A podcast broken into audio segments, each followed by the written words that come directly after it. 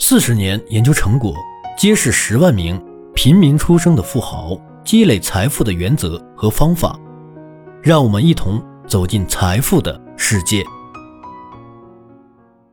身边的富豪究竟长啥样？所以，如今百万富翁到底在哪里？我们想要探寻。随着时间的流逝，百万富翁们即财富积累方面的专家，在生活方式。行为和态度方面是否有所改变？是否存在一些关键性行为可以穿越时空限制，始终有助于财富积累？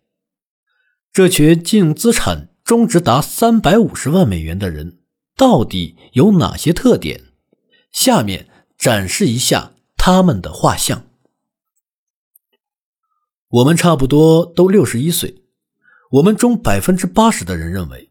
在通往财富成功的道路上，伴侣扮演着非常重要的角色。所以，我们基本都有老伴，无论是原配还是再婚。去年我们的中位收入是二十五万美元，而我们的净资产终值达到了三百五十万美元。与一位普通的美国人相比，我们的收入是他的五倍，净资产。却是他的三十五倍。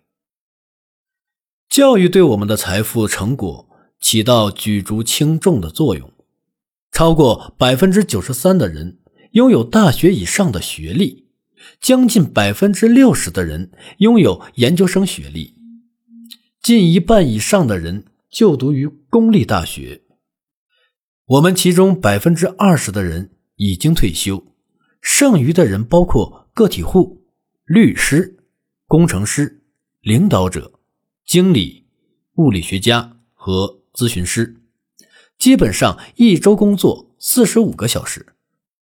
我们的生存全靠自己奋斗，因为去年超过百分之八十六的人在信托和房地产上颗粒未收，只有百分之十的人从亲戚那里得到过诸如钱、有价证券、房地产。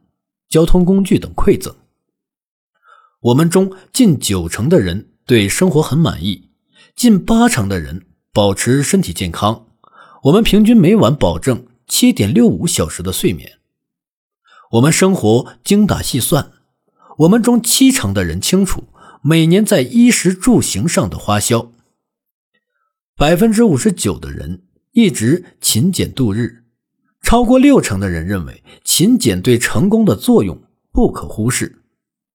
我们穿的最贵的牛仔裤价格是五十美元，最贵的太阳镜是一百五十美元，最贵的手表也就花了三百美元。我们基本不进店消费。在过去五年的黑色星期五来说，我们中大约百分之七十七的人未进店采购。豪华汽车，我们就开丰田、本田和福特，车龄也都在三年以上。平均来算，最近我们的汽车消费在三点五万美元。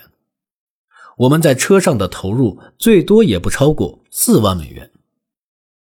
我们中近七成的人认为我们的父母很节俭，大多数父母至少在我们成年前都尽量维持一个完整的家庭。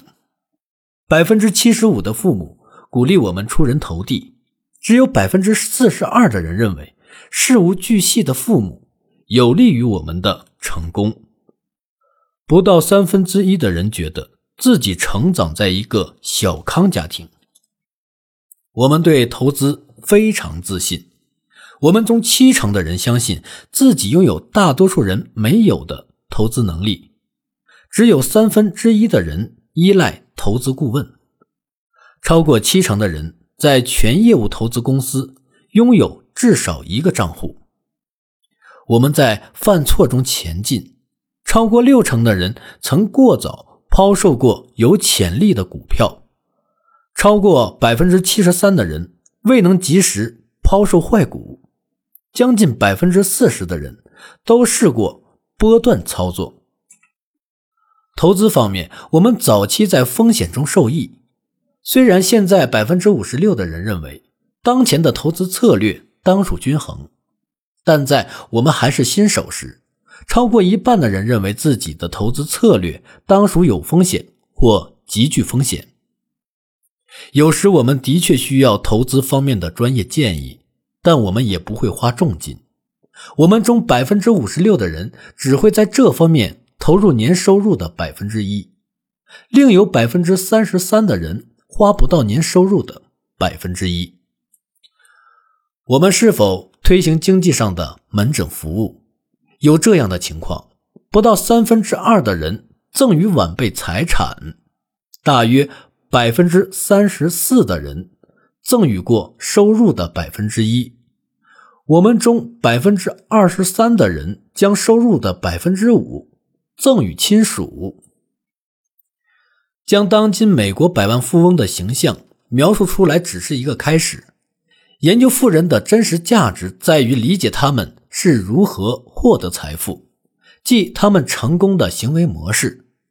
过去几年内，一些百万富翁详细描述并分享了他们的态度、生活方式。以及行为，将这些个案研究记录呈现出来非常重要。本节的内容到这里就结束了，感谢你的收听。如果喜欢，记得订阅和转发哟。我是小东北，让我们在下一节再见。